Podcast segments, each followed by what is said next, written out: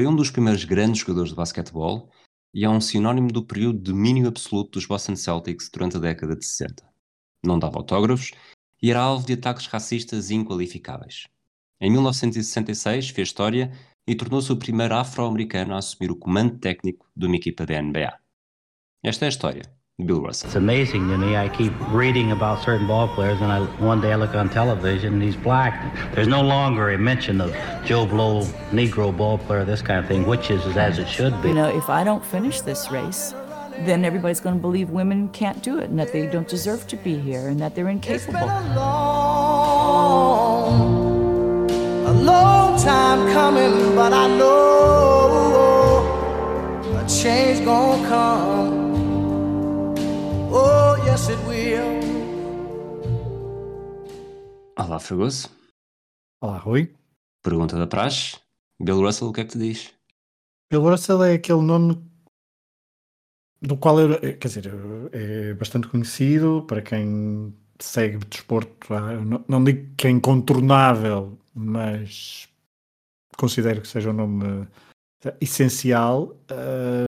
tanta faceta, tanta, tanto, de forma tão pormenorizada, ah, não sabia tanto antes de preparar eh, mais ou menos este episódio, mas obviamente que está ligado ao, aos anos dourados, não, não sei se aos anos dourados, não sei se são se é a grande década do- dos Boston Celtics ou não, eh, creio que sim, não é? Sim, sim. E portanto, É, é poder- difícil não o ser quando, quando vencem, durante o período dele, vencem 11 títulos em 13 temporadas, não é? Exato, eu 11, estava- 11 dos 17 que os É isso, eu, não, eu, eu estava, eu estava na dúvida que podia haver uma década, um outro período que rivalizasse, não tanto, mas que andasse ali mais taco a taco, mas, mas não, mas este é o, de facto o grande período dos Boston Celtics e portanto é um, é um dos nomes, apesar de não ser o nome mais ofensivo, mas isso depois poderemos falar mais à frente. Só para servir de aperitivo a carreira do, do Bill Russell na NBA, 11 vezes campeão em 13 temporadas, 5 vezes o MVP do campeonato, 12 vezes eh, All-Star, foi o, o MVP do All-Star Game em 63, 3 vezes da equipa do ano eh, e provavelmente depois muito mais coisas. Tem o número 6 retirado, tem uma data de recordes de pontos, ressaltos e assistências que, que termina a carreira com 14.500 pontos, 21.600 ressaltos, 4.100 assistências na altura o- os desarmes de lançamento não eram contabilizados porque senão também seria, estaria lá no topo. Foi medalha de ouro nos Jogos Olímpicos de Melbourne em 56, portanto é uma figura que dispensa apresentações, eh, provavelmente é o nome eh, antigo, mais o primeiro nome verdadeiramente conceituado e que acabou por, por ficar eh, para o futuro e neste caso para o nosso presente e, é, e dá nome também ao título de MVP eh, das finais. Foi ele que, é ele que lhe dá batismo. Portanto, provavelmente a partir daqui estamos prontos para, para seguir para a sua história e também para o seu caráter pioneiro, não é, Fragoso? Sim, e acho que é muito importante uh, situar uh, as pessoas que nos estão a ouvir. Estamos no. Portanto, o Bill Russell nasceu em 1930 e. Recorda-me se tens aí à mão. 1934, 12 de fevereiro. Pronto, e 34, portanto, atinge o apogeu da sua carreira desportiva como jogador no final dos anos, na segunda metade do século do, do- da década de 50 e depois na década de 60.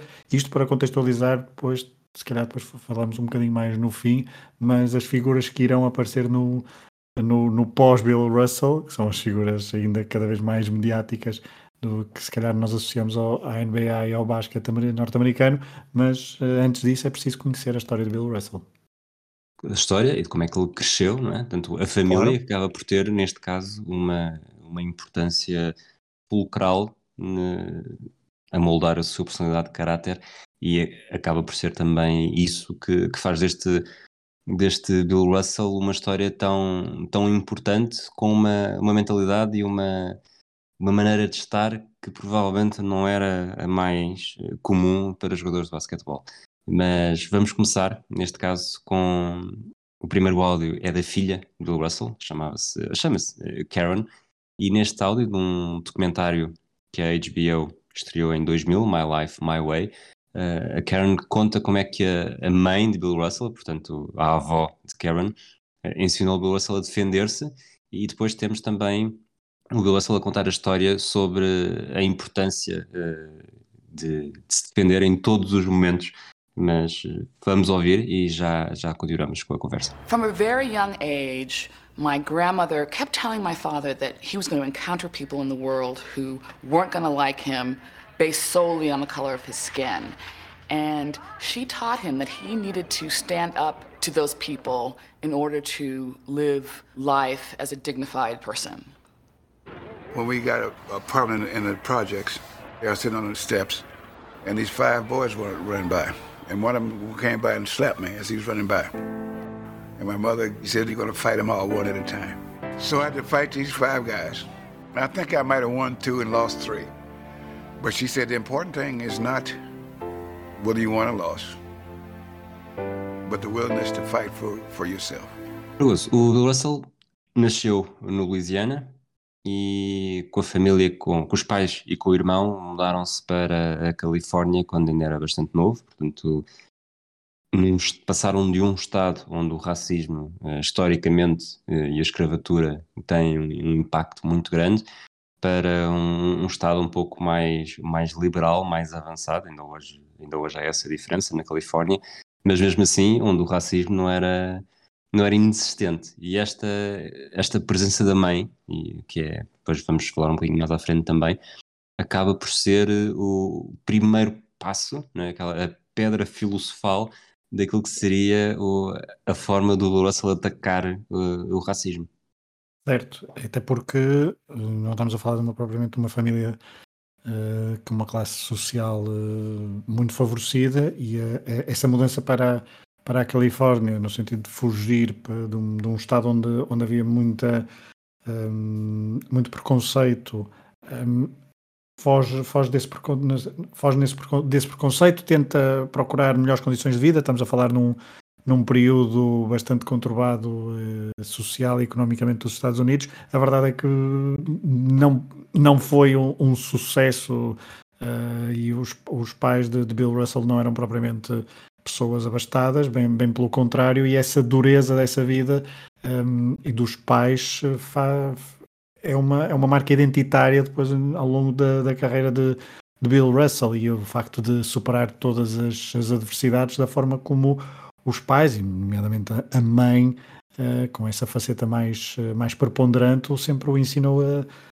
a encarar todos os momentos mais complicados da sua vida desde, desde a infância, a importância de se defender uh, perante ataques que vinham de, de todo o lado, inesperados e, e ignóbeis para, para com uma criança, por, por exemplo. Pois, a mãe tem não só este, este impacto muito forte enquanto era viva, mas de alguma forma esse impacto estendeu-se depois de, depois de morrer. Ela morre quando, quando Russell ainda era bastante jovem o, vai ser enterrada uh, na Louisiana e, e, antes de morrer uh, faz o pai, uh, obriga o pai a fazer uma promessa em relação aos filhos. Vamos ouvir o áudio e depois já, já falamos disso mais a fundo. My father was my hero because when my mother got sick and she knew she was dying, she asked him to promise her that he would send her boys to college. We buried her in Louisiana.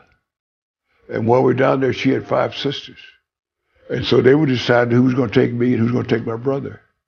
And my father says, I'm going to take them both back to California with me. And they said, man can't raise kids. He says, I promised their mother I would try. And so he had a business. And he's making a lot of money. He went back to Oakland, he sold the business. And he started to work in the foundry for $42 a week which was about half what he had been making before in his business. And he sacrificed so he could be home every night to be a good parent. I was never afraid because I knew that he loved me. And he never let me down. Isto acaba por ser aquilo que tu, que tu falaste há bocadinho também, do, do contextualizar sempre na, na época.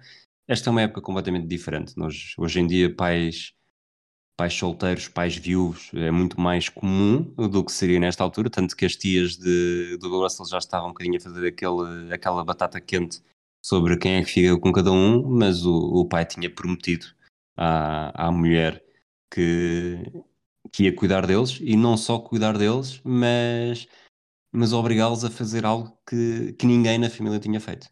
Esta a ir, a, a ir para a universidade, não é? Que é algo Exatamente. que, que naquela altura, facto, quer dizer, nós estamos. Aqui em Portugal nós ouvimos muitas vezes aquela conversa da geração, da, da nossa geração e uma geração atrás até da nossa, uh, que já foram para a faculdade, mas a anterior não foram. Mas aqui temos de recuar, também havia uma, uma questão ainda mais, uma questão racial por cima, a, a dificultar essa, essa ascensão social e essa, esse percurso bem sucedido nos estudos. E, um, e de facto, esta, ao, longo do, do, do episódio, de, de, depois de ouvir os áudios e de, de, lidar com a personagem de Bill Russell, percebes que não é, está longe de ser uma personagem, um personagem uh, alegre, divertido, uh, super afável. Não, ele tem uma história. É, é, é, não, não quero chamar rude, não quero chamar. Quer dizer, se calhar às vezes é, mas, mas tem uma. Na voz, na, na forma de estar, tem uma, tem uma marca identitária mesmo de, de uma dureza que vem daqui, acho eu, que vem desta, desta luta perante adversidades e, e também o exemplo primeiro da mãe, depois o pai, que fez tudo por eh, numa época conturbada e, numa época, e contra os tais preconceitos que, que tu te referias, conseguiu amparar e tentar fazer com que os, os filhos uh, pudessem se ingrar na vida. E estes dois áudios acabam por marcar aqui, lá está, a tal, a tal base para todo o resto da vida do Russell, que é aprender a defender-se. E não só, não tanto o aprender, mas o saber defender-se uh, dos ataques, sejam eles uh, físicos ou não, e ao mesmo tempo perceber que o caminho uh, para, eu vou chamar-lhe emancipação, está pelo conhecimento, está pela formação e ir para a universidade, seja com, com bolsa desportiva ou não, seja por praticar desporto ou não, mas acaba por ser na universidade e com o curso tirado que, que acaba por adquirir as valências que lhe vão servir de tanto para, para os anos que se seguem. Exato, e também uma espécie, eu acho, de que este, este quase jogo, vamos chamar-lhe jogo de equipa em família, uh, também pode ter sido importante nessa, depois também na, na, na, carreira dele, este exemplo de uma família que se uniu, por muito pequena que, que fosse na altura, um núcleo mais, mais reduzido, mas esta importância de ter duas figuras, um, ehm, a mãe muito, muito mais numa fase inicial e depois talvez, talvez o pai, mas no facto de cuidar dele e de, de os amparar e de, de, Estou a falar dos, no, no, caso dos filhos, mas no caso de Bill, de Bill Russell, de o amparar, de o ensinar a defender-se, de o saber enfrentar uh, novos desafios, é quase visto como uma equipa, porque poderemos, uh, poderíamos, e se quiséssemos recuar e podemos especular um pouco, nesta altura, quer dizer, as figuras paternais podiam não ser a coisa mais estão associadas se calhar mais à, à, nossa contemporaneidade, uma figura mais, mais presente, de apoio nos estudos, sei lá, essa, essa, essa faceta toda que se calhar Era o pai austero e a mãe carinhosa, não é? Exato, exato. E, um, e essa importância de em família e uh, ter estes exemplos de alguém que o ajudava e, não, não, e nós podemos ter ali, podemos recuar até a alguns uh, romances, estou a lembrar de alguns romances naquela fase do. Estamos a falar ainda na primeira metade do século XX no, nos Estados Unidos, eh, num, num contexto de, de, socialmente muito mais desfavorecido, em que os filhos eram um pouco abandonados à sua sorte, até às vezes não era, não era contra a vontade, não era pela vontade dos pais, mas era por eh, condicionantes sociais e de trabalho que isso assim acontecia, mas não, ele tem aqui uma base de eh, podemos lhe chamar amor, com, com, com à maneira deles, obviamente, né, e, à, e maneira do, dos anos 30 e dos anos 40, mas tem aqui uma base que o ensinou uh, em união. E isso depois revela-se também no, no, estilo de jogo que ele terá, que depois falaremos um bocadinho disso, que é um jogo muito, muito de equipa e um jogo muito, muito defensivo. E isso pode estar aqui claramente a base do seu jogo e do seu sucesso depois como, como basquetebolista. Vamos dar agora um, um valente salto na vida do Russell. Isto acho que foi importante trazermos estes, estes dois momentos eh, para, lá está, para, para marcar a, toada. Ele depois eh, tem a universidade em, em São Francisco, começa logo a dar nas vistas, uma série enorme de vitórias. Eh, não é tanto aqui a carreira de jogador que, que nos interessa, ele depois há de chegar à NBA em 56 e temos aqui um, uma salada russa de declarações do, do Bill Russell em que ele fala do que é que foi chegar a Boston. A escolha pertencia aos St. Louis Hawks, mas na altura o Red Auerbach, o mítico treinador dos Celtics, acabou por, por ser visionário, por fazer uma troca que fez bastante diferença. e, e o Russell torna-se mais tarde ou mais cedo, ou vai tornar-se mais tarde ou mais cedo, como essa figura incontornável dos Celtics na década de final da década de 50 e início da década de 60. Vamos ouvir e já voltamos. There's a guy named Don Barksdale that played for the Celtics. So Don called me up and says, "Hey, you couldn't ask for a better organization." Walter Brown and Auerbach, they're really good people. When Cooper came into Boston to sign his first contract, one of the other owners asked Walter Brown, you know he's colored. And Walter Brown said, I don't care if he's polka dot. That's the player we drafted. The Boston Celtics was the first NBA team to start five black players. Now, they were rewarded for being so progressive. But the city did not appreciate it. We did a survey about what we could do to improve attendance. Over 50% of the response says too many black guys. So the Celtics, to me, were a blue team in a sea of red. What does that mean? That means that there was really no connection for me between the fans in Boston and the Boston Celtics. Esta dicotomia é, para mim é interessantíssima porque este tema foi bastante falado nas últimas semanas. O, acho que até foi lançado pelo Kyrie Irving, base que jogou nos Celtics, que agora está em Brooklyn, nos Brooklyn Nets, do, de episódios racistas em Boston, bocas racistas durante os jogos. Não acontece apenas nos jogos dos Celtics, há cerca de 5, 6 anos aconteceu também com um jogador de, de beisebol uh, no Fenway Park. E, e, Boston, historicamente, apesar de estar relacionado com, com a universidade, com o conhecimento, uh, sempre foi mais. Sempre foi visto também mais como, como. Não é um lugar muito agradável para as comunidades afro-americanas, apesar de ser ter um peso bastante importante. Também há um, grandes comunidades uh, irlandesas, italianas, também alguma uma boa porcentagem de portugueses, mas não é a cidade mais, mais confortável e mais, vamos chamar-lhe, antirracista. E é muito curioso que no meio disto tudo, uh, que os Celtics tenham sido a primeira equipa uh, a escolher no draft um, jogador negro, uh, que tenha sido a primeira equipa a jogar com, com cinco negros no, no cinco inicial, lá está, e, e o Russell destaca aqui a coisa mais interessante, que é para ele uh, sempre houve uh, pão pão queijo queijo. Uh, os Celtics são os Celtics, Boston é Boston. Pois, porque, quer dizer, lá está, mas também estamos a falar. Depois esta gerou-me aqui uma, um sentimento muito contraditório quando estava a pensar nisto, que é, e tu já falaste do, do presente, e em 2001 continua a existir certos episódios, e depois também no futebol, muito recentemente, temos a, a discussão por causa do, dos jogadores de futebol em Inglaterra se ajoelharem naqueles segundos em que se ajoelham na luta contra, contra o racismo e há adeptos que, que assobiam esse próprio gesto. Um, e mesmo assim, eu, eu na altura, tá, portanto, estamos a falar do, do primeiro, uma primeira equipa a ter cinco negros uh, numa, numa no, no cinco inicial, e, uh, ou seja, não estamos a falar numa, de uma época em que o basquetebol era o, o, o sítio onde os negros mais se destacavam a nível desportivo. Uh, atualmente, nos últimos anos, nos últimos, sei lá, 30 anos, uh, a NBA é associada muitas vezes e as grandes ícones são jogadores afro-americanos um, que têm passado e que têm emergido desde, desde o tempo de, lá, de Jordan até agora, não é? Acho que não, não, não não cometo grande, grande erro se disser que não há que maior, as 10 maiores estrelas dos últimos, dos últimos 30 anos do, da NBA são praticamente todos afro-americanos.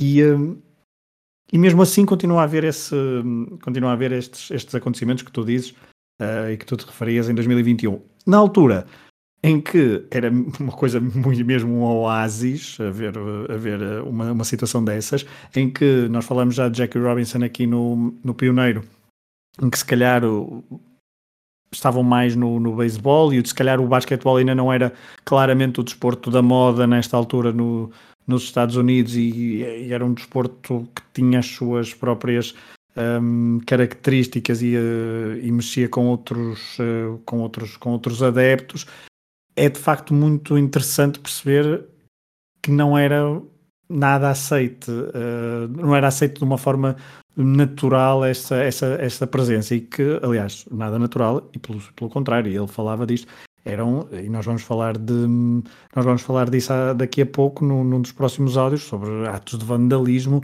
absolutamente um, ignóbeis e, e, bastante fortes e bastante um, cruéis, pesados, cruéis, é, é, a palavra, bastante cruéis, e, uh, e essa distinção, pão, pão, queijo, queijo, que tu te, que tu te referias entre a cidade e, a, e, o, e o basquete é, é, é, muito curiosa. Eu não, não conheço, tu conheces melhor, um, porque já foste a Boston várias vezes, e, um, mas leva-me a E depois eu estava, quando estava a falar disto, estava a pensar, de facto, em 2021, mesmo passado tantos anos e havendo tanto, tantos bons exemplos para dar e a, e, e a probabilidade de, num palco de basquetebol, ser algo absolutamente uh, natural, estarmos a ver jogadores afro-americanos a jogar e a, e a brilhar, mesmo assim ainda há uma crueldade num sítio onde deveria ser o palco para aquelas pessoas serem o exemplo para para o resto da sociedade e para os outros uh, setores da sociedade.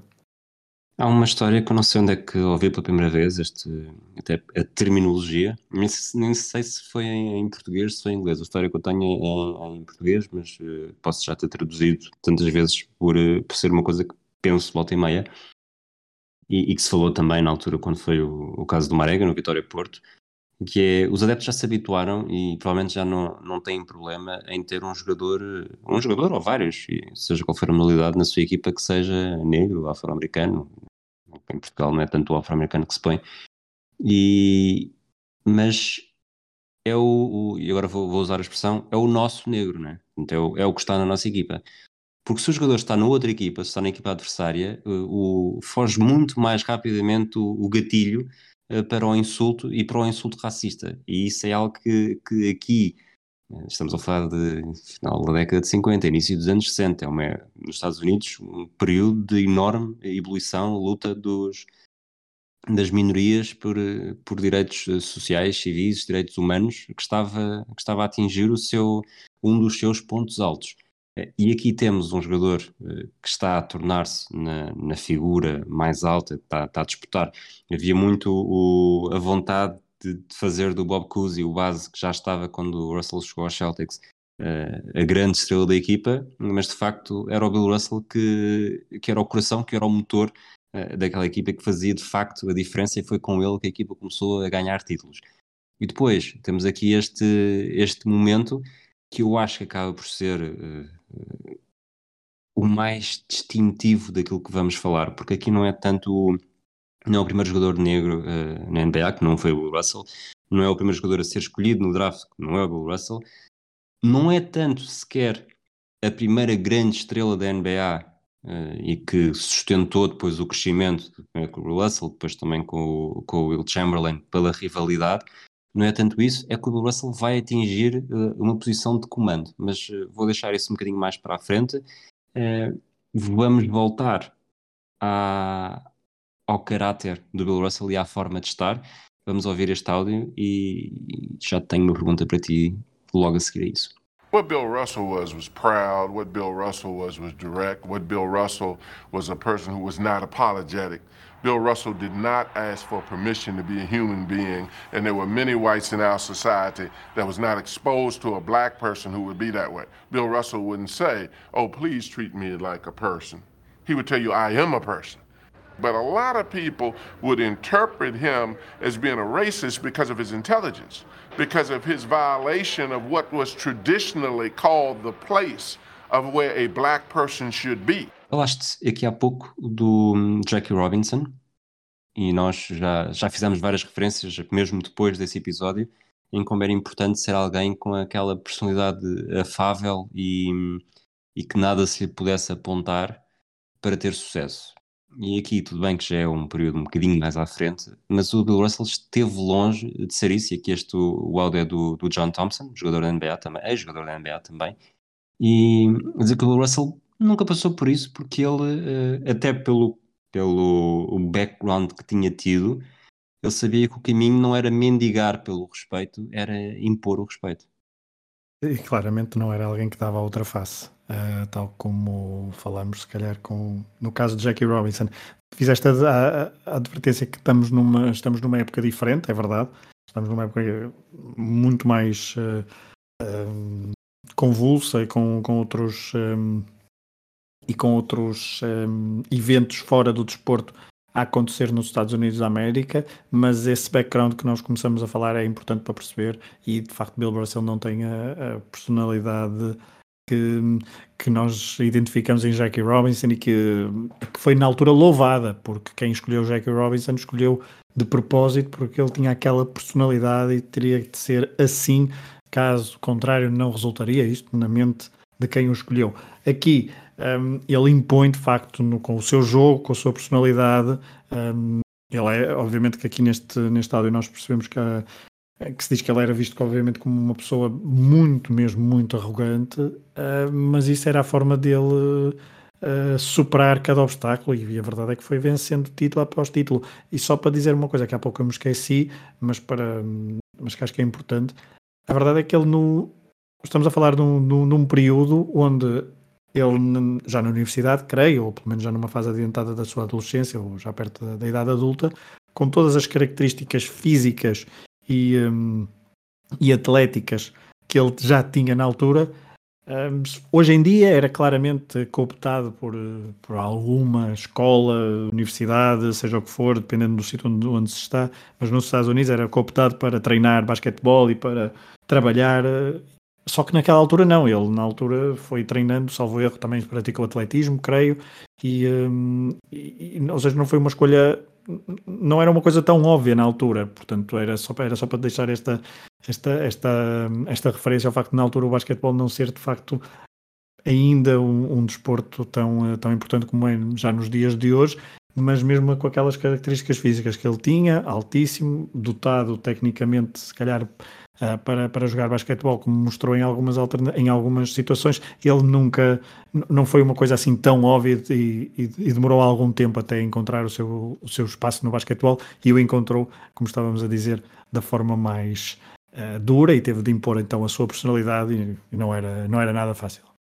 Esta personalidade que, que, alguns chamam de arrogante ou mesmo racista e invertido, né? Aquela, e, sim, e não e não não dava autógrafos porque mas não seja por sentir também que, que não devia nada uh, aos outros, não devia nada, não tinha de dever nada aos adeptos.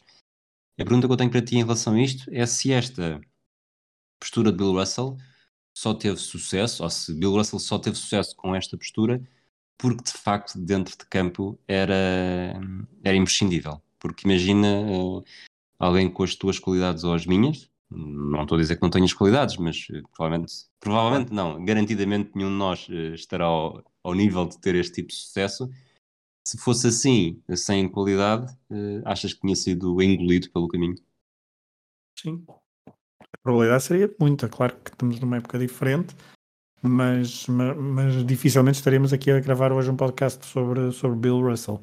Um, porque essas qualidades ainda por cima foram importantes para, para, para ele ser o pioneiro de que vamos falar daqui a pouco, pioneiro. Pois é, exatamente por aí, porque este acaba por ser uh, Bill Russell foi também neste, não é neste neste ângulo que estamos a falar disso, mas ele é um pioneiro por ser um jogador negro de sucesso também, uh, sem com aquela sensação que não deve nada a ninguém e vai viver a sua vida, porque se, provavelmente se fosse um, fosse um jogador branco uh, seria só alguém mal encarado, mas ser um, um, jogador negro com este tipo de comportamento provavelmente teria sido uh, comido vivo, não é?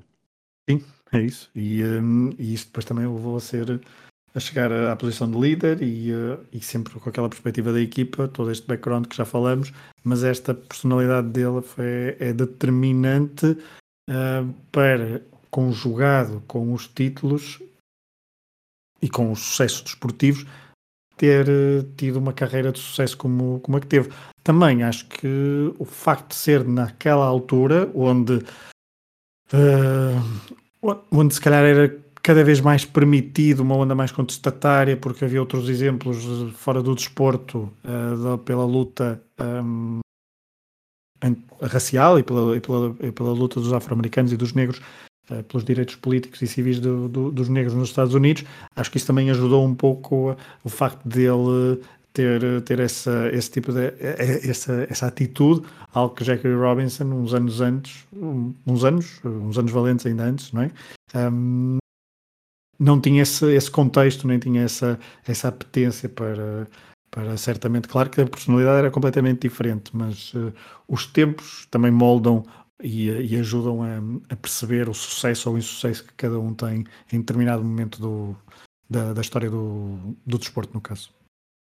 Falar em história do desporto uh, e adeptos, neste caso eu diria que, que, há duas histórias que me vêm sempre muito à cabeça quando envolvem adeptos e, e coisas impensáveis.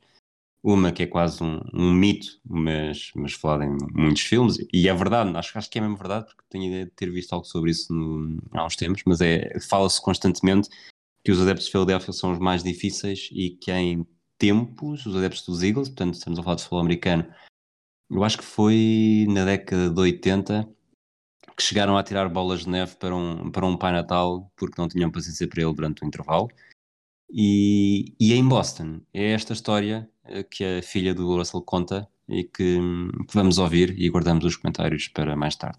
They broke into our family home, which is just an incredible violation, and they were pretty sadistic. They broke most of my father's trophies, and they defecated in my parents' bed and sort of covered it up with perfume. And so, after sort of dealing with everything they dealt with and with the police, when they finally went to go to bed, they pulled back the sheets and discovered that. So it was really um, pretty. Insulting.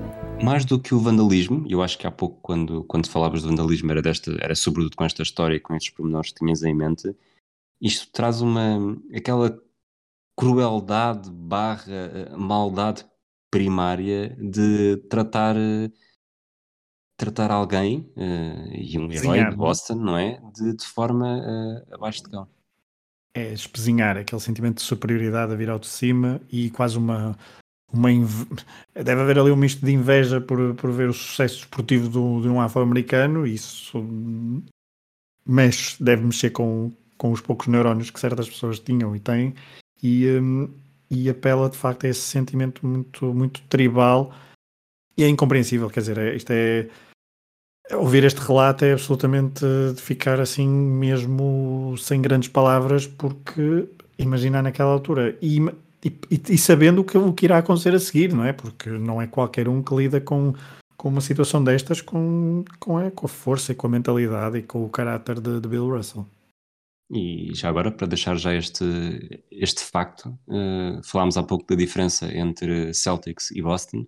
Quando a camisola 6 é retirada, na, na noite que assinala, tanto quando o número 6 vai para o, para o teto do pavilhão, o Russell exigiu que essa cerimónia fosse à porta fechada sem adeptos. Portanto, ele estava mesmo de costas voltadas com adeptos, não necessariamente por ele, mas por todas as experiências que ele, que ele tinha tido. Mas, mas vamos avançar e vamos avançar exatamente para o fator de pioneirismo que nos traz aqui hoje, que é quando ele chega uh, ao comando técnico do Celtics. Portanto, ele começa a jogar em 56, até 66 é campeão em todos os anos, uh, exceto em 58, que era numa época em que, apesar de estar a jogar, está com problemas físicos e acabam por ser os, os St. Louis Hawks que vencem o, o título. E depois em 66 o Red Auerbach uh, chega, uh, chega ao fim da sua carreira como treinador, há de continuar no Celtics, mas não como treinador. E, e vamos ouvi-lo precisamente ao Red Auerbach uh, a falar sobre a forma como Bill Russell pediu para ser treinador.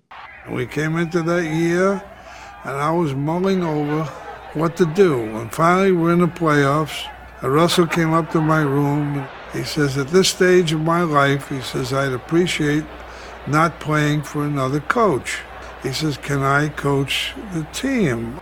Well, I said to myself, Who could better motivate Bill Russell than Bill Russell. O podcast Pioneiro não é um projeto jornalístico, mas eh, nós gostamos de pôr aqui as fontes umas contra as outras, verificar se a história é mesmo assim. Portanto, antes de, de falarmos mais um pouco sobre isto, Fragoso, vamos ouvir o que é que o Bill Russell diz sobre a forma como chegou uh, ao comando técnico dos Celtics. He says, I'm going to make a list of six guys, and you make a list of six guys. And we, we find one guy that fits on both lists, that could be our new coach. There was no match. So he says, Well, I'm going to hire this guy. I says, Oh, no. If you hire this guy, he, he brought his name up. If you hire him, I'm retiring with you. He says, You mean that? I said, Yes, I do. I'm not going to play for them. I don't even want to be in the same room with them. And so uh, He said, What do you want me to do? I go, Okay, I'll take it. You offer me first, I'll take it. But if it doesn't work, and we'll see whether it works or not, we can bring in somebody else, even as midseason, and I, and I will never complain. I'll play just hard for them as I played for you. Because we were both interested in what was good for the Celtics and not what make him look good or me look good or bad or whatever. It has nothing to do with anything. That's how I became the player coach. Há pequenas diferenças, não é, Fregoso? Sim. eh, e, hum, ou seja, não é. Eu estava, eu, eu- tu estavas a. eu não sabia bem como é que tu ias eh, confrontar estas, estas duas versões, eh, mas fizeste. Surpresa. fizeste- exato, fizeste bem. e de facto não, não, não são uma e a mesma coisa, bem longe disso. Ahm, mas a verdade é que ela, ela aconteceu, por, por uma via ou por outra, ela de facto aconteceu. E não sei se, se, se os teus conhecimentos de história, hum, da história desta, desta equipa, se, se era algo que de facto estava destinado a ser, hum, porque há uma versão que não, que não parece assim tão destinada a ser, porque há uma versão, uma das versões diz que praticamente Bill Russell é quase uma a última escolha no- de uma lista grande de, de- de treinadores e que e não era e que não é, mas há outra que não é, não é bem assim, por isso eh, não sei, a verdade é que, é que Bill Russell tinha as características e tinha ehm, depois, porque ele fica como treinador-jogador, atenção, não é?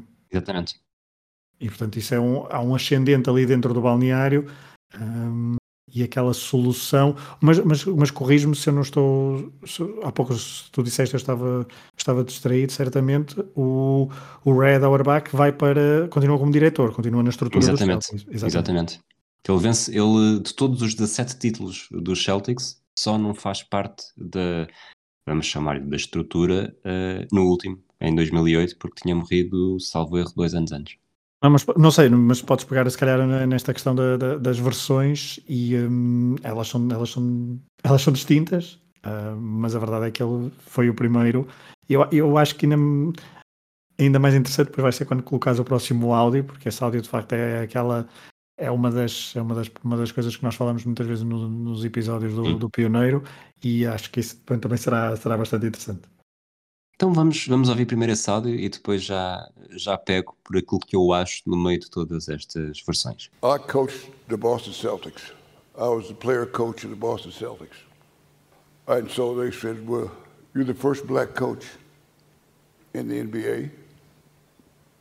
In fact, you're the first black coach manager in baseball, football, and basketball in the major leagues.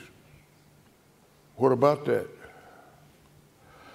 And I said to them, if Red had ever said to me, this is a great social experience, experiment, I would have nothing to do with it.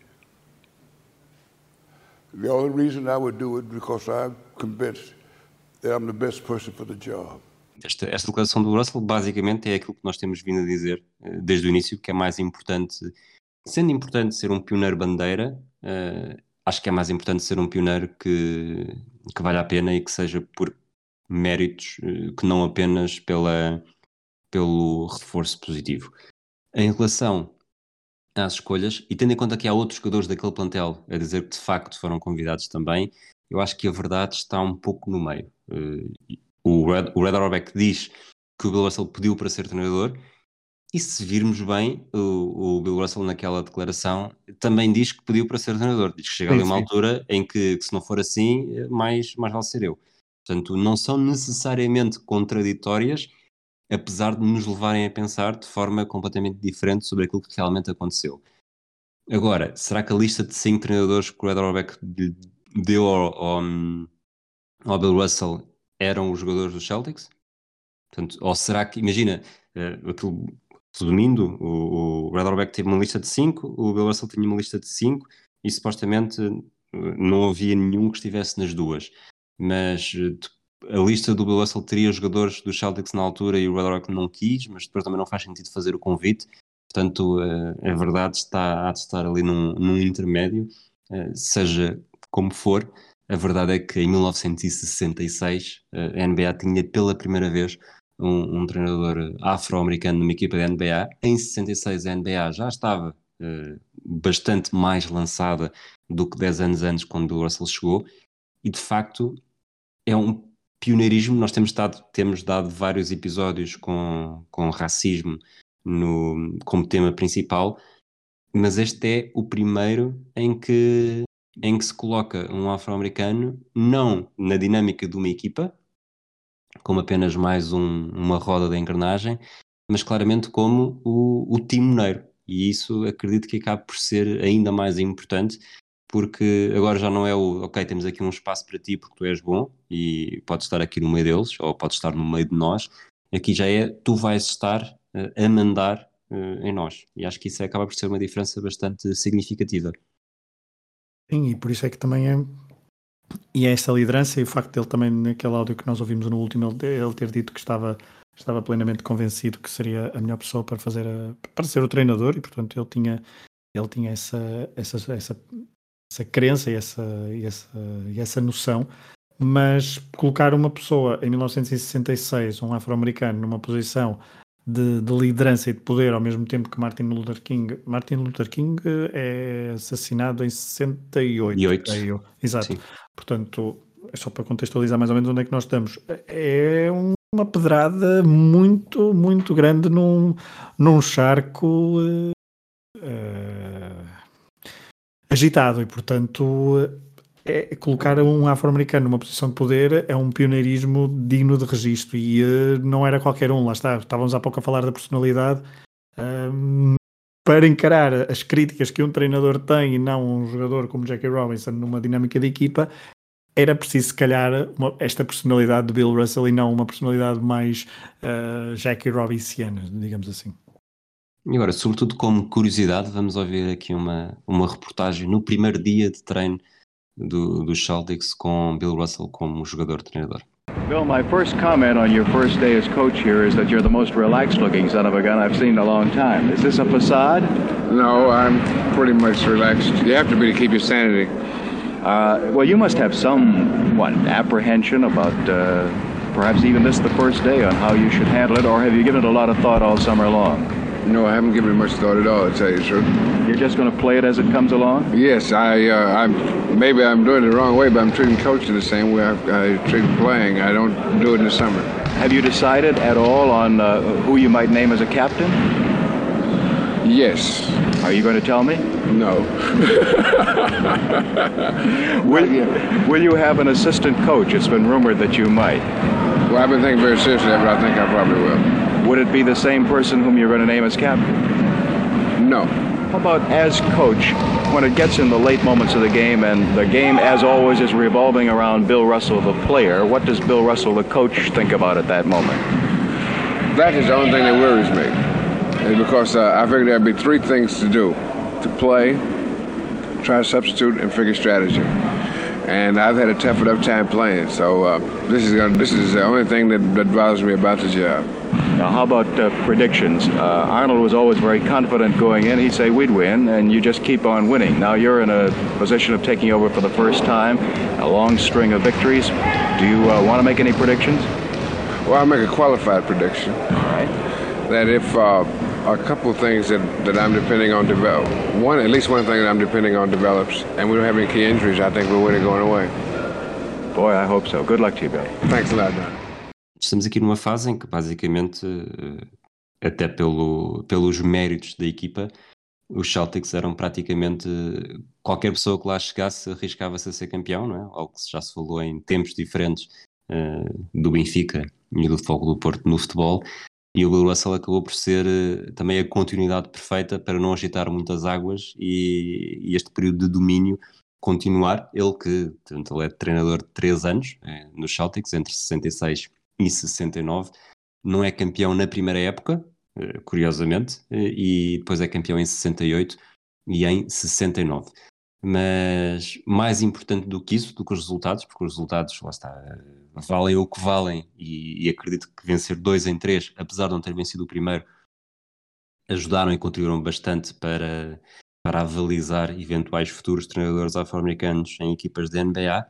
as reações ao, ao primeiro uh, acaba por ser o mais interessante, sobretudo, como temos vindo a falar, uh, numa cidade como Boston. E, e, Bill Russell, numa entrevista em 69, portanto, quando está a acabar uh, a sua carreira de treinador nos Celtics, ele depois também, também passa por outras equipas em Seattle e em Sacramento, 73, 77 em, em Seattle e entre 87 e 88 em Sacramento. Mas, mas vamos ouvir como é que o, o Bill Russell sentiu que provavelmente, provavelmente não, uh, garantidamente não estava a ser tratado da forma mais justa pela, pela forma como a imprensa reagiu e, e agia nas suas conferências. Uh, I think the press uh, fought it in a sense. I think it's the first time I ever remember that a coach or a manager has been appointed and there was questions about his qualifications. You know, is he qualified? That's the first time. Now, There have been many managers in baseball. They change them about, or even in the National Basketball Association, the average coach lasts about two and a half years. And so a lot of them must have uh, some problems. Well, this is the first time I've heard as much discussion about qualifications, which irritated me to no end. Because I knew it was strictly a racial thing, because uh, they hire coaches every day that uh, no one says uh, publicly anyway, is he qualified? Or that much discussion about what kind of coach you make.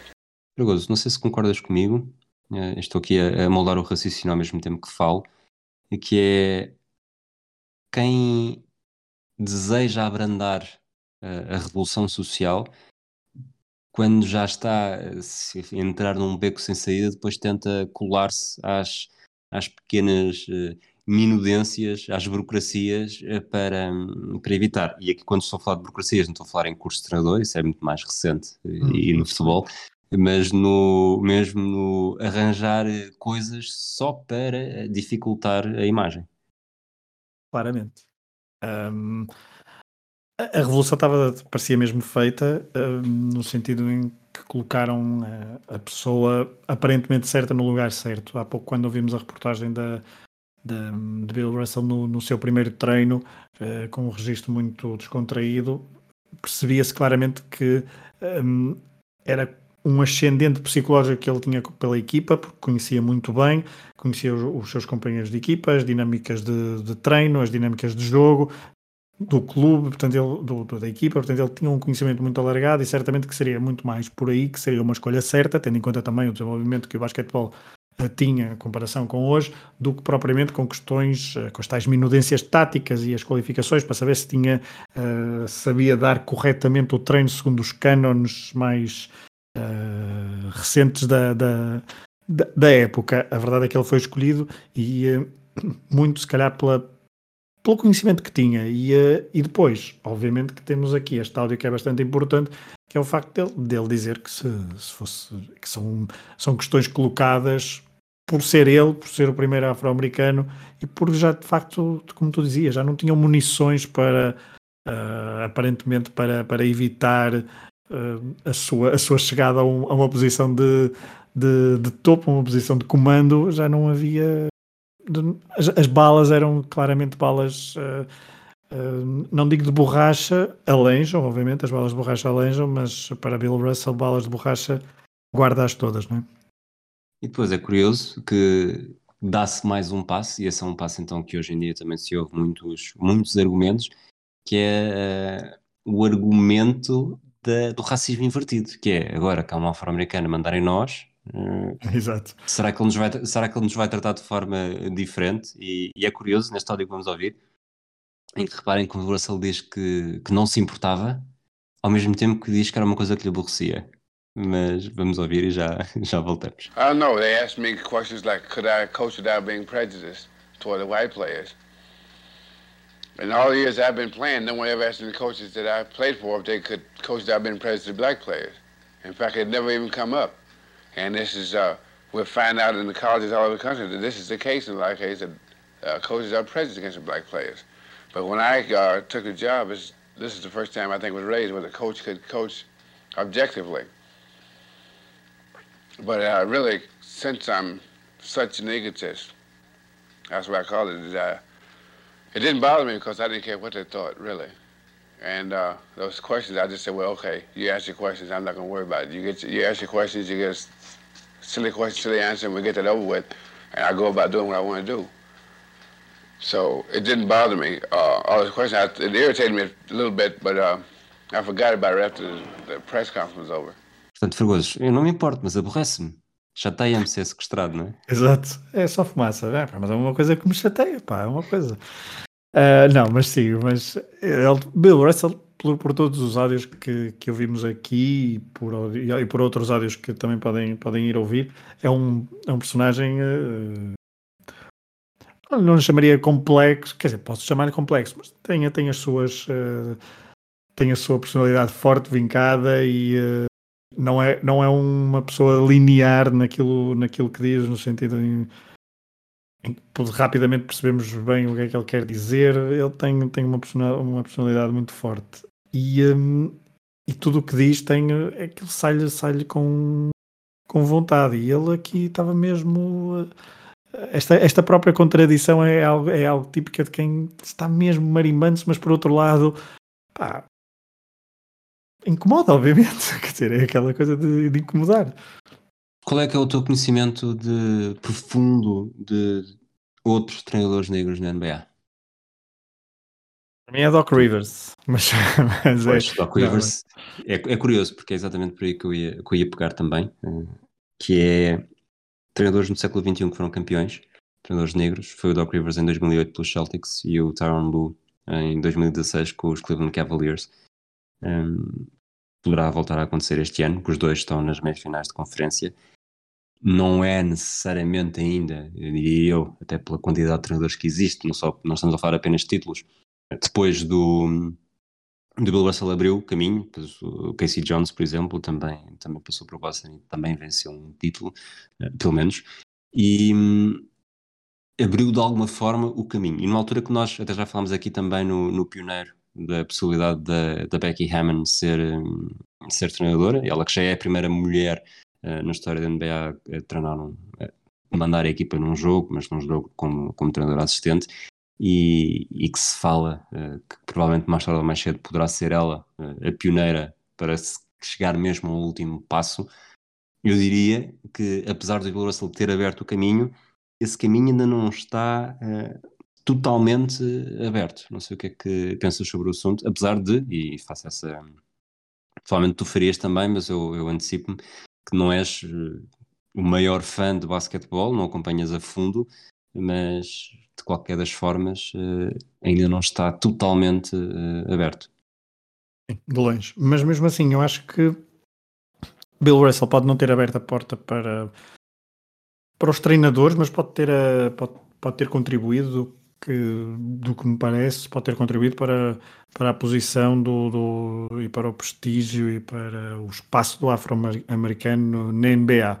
Eh, primeiro como jogador e depois como treinador. Mas esta, esta, este período áureo dos, eh, dos Celtics no, nos anos 50 e nos anos 60, eh, com muitos jogadores afro-americanos nestas, nestas temporadas vitoriosas dos, da equipa de Boston, pode ter aberto, porque quem começou a ver a NBA quem olhava para Bill Russell como, como uma estrela nesta, e como um ídolo nesta, nesta altura, uh, depois, no final dos anos 70 e no início dos anos 80, uh, eh, tornou-se jogador importante, não é? Portanto, aí tem a ver com os exemplos para, para, as gerações futuras.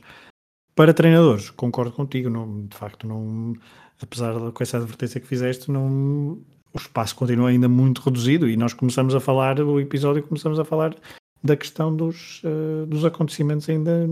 Não, foi bem no, no, início do episódio, nós falamos por causa do, dos atos de vandalismo. Continua a haver uh, casos de racismo dentro, dentro dos pavilhões da NBA, onde supostamente, como disse há pouco, seria um espaço na sociedade norte-americana, e olhando só para a sociedade norte-americana, onde uh, o racismo deveria ser, não deveria ser o menor dos problemas, mas deveria ser onde esse problema estaria mais perto de estar erradicado por por toda a influência, por todos os casos de jogadores uh, hiper mega bem mega sucedidos como ídolos que temos tido nos últimos uh, 30, 40 anos. Aqui umas, umas estadísticas que fui encontrando também. Quatro dos primeiros seis treinadores afro-americanos na da NBA foram campeões. nos últimos 55 anos, portanto, desde que o, que o Russell abriu caminho, tivemos mais de 70 uh, treinadores afro-americanos. Uh, esta temporada 2020-2021 uh, foram 7. O Nate McMillan nos Atlanta Hawks entrou no meio da época, mas depois temos o Doc Rivers, lá está, 22 temporada. O Nate McMillan está na 17. Uh, Dwayne Casey, 12, o Lu está na quinta, e depois temos também treinadores nomeados para treinador do ano, ou já houve nove treinadores afro-americanos, e sendo certo que se percebe que há, que há um caminho que está a ser percorrido, uh, aquilo que se critica muitas vezes é que ainda não é, ainda não é total e continua a haver um ligeiro preconceito na altura de entregar as chaves, da, as chaves do carro a um afro-americano, mesmo que tenha sido jogador, mesmo que tenha tido um grande, um grande historial, ainda não é o mesmo. Parece que o, que o, que o papel de treinador é o último reduto, uh, além provavelmente daquele, daquele jogador que só é bom em triplas, o último reduto que o, que o branco conseguiu preservar uh, no basquetebol, porque de resto, uh, até Exato. por uma questão de probabilidade, se, se, os melhores jogadores são negros, se, se a esmagadora, nem, nem é que nem são os melhores, se a esmagadora maioria dos jogadores são negros, se as pessoas gostam de ter treinadores com experiência, e se é um mercado, e se é um desporto altamente rentável e um mercado e um negócio muito apetecível para.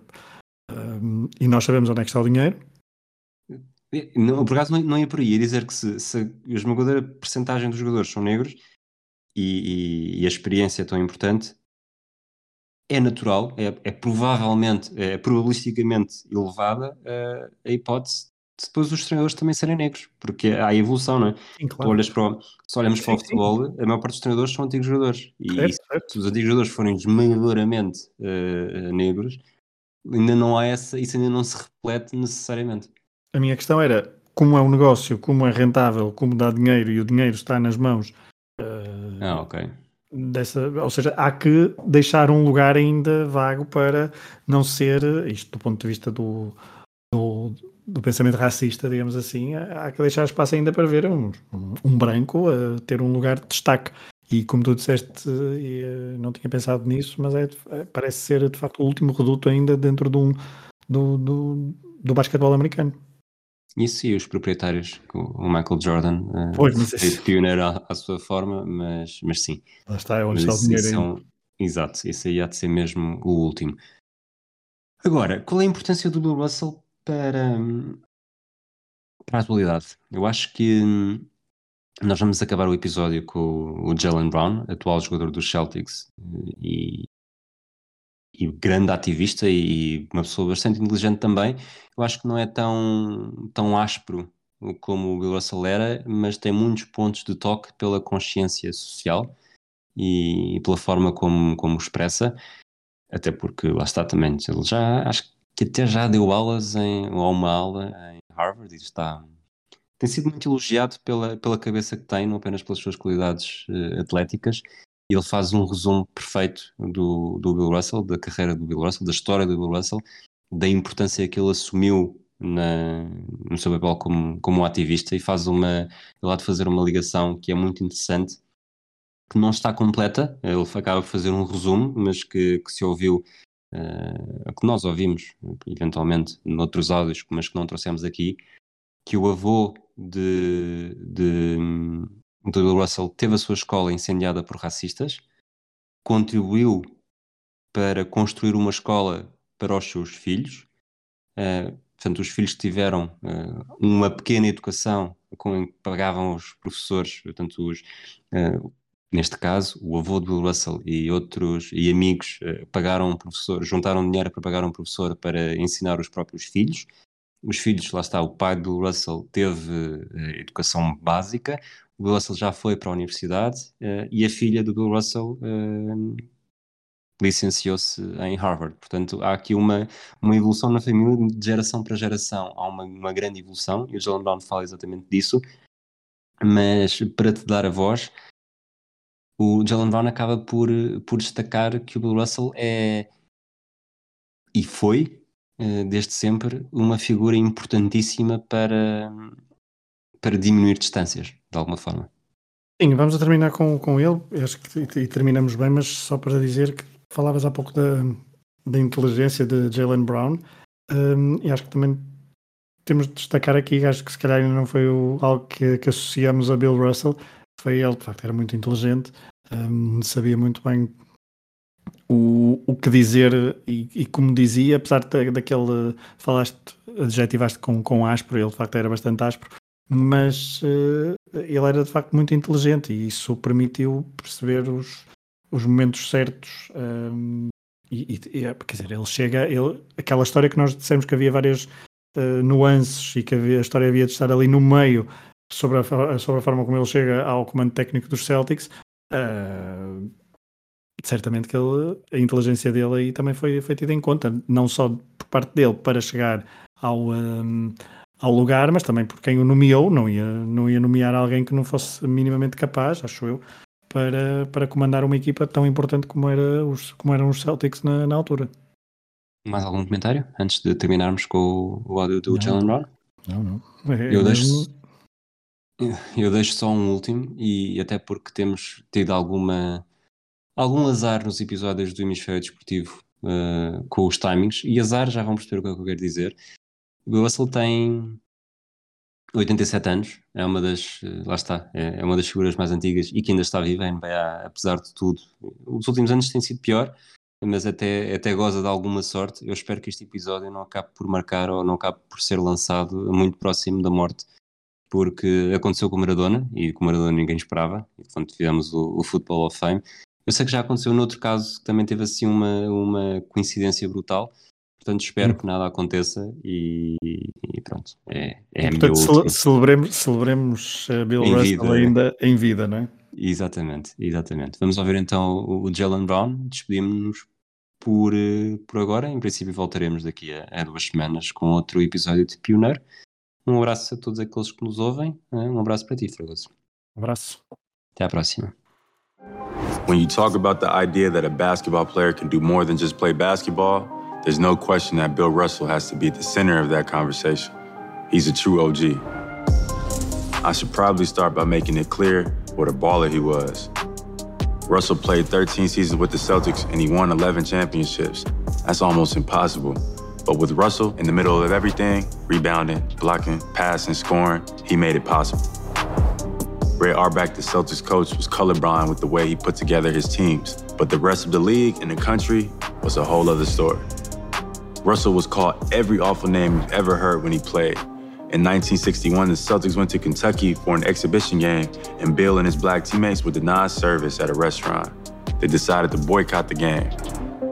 Even at home, outside of Boston, police trailed him when he drove through town. One time, his house was broken into and vandalized. His trophies were destroyed. The N word spray painted on the walls. But Bill wasn't intimidated by this hatred, and he wasn't going to let that kind of abuse deter his mission. And his courage lifted him to the forefront of a generation of black athletes who work for change all across the country and the world. He went to Mississippi after the assassination of civil rights icon Medgar Evers and made a statement by running an all integrated basketball clinic there. He campaigned for the Civil Rights Act and the Voting Rights Act, and he was a leading voice for black athletes who believed in the fight against injustice. All these years after he won those 11 titles as a player, the last two as a team's player coach, by the way, I think the most important thing to understand about Bill Russell isn't just how hard he fought, but simply how he fought. He wrote books, articles, magazines. He educated himself and others about why the struggle was worth it. And what was the best way to fight it? Bringing so many others into the effort, too.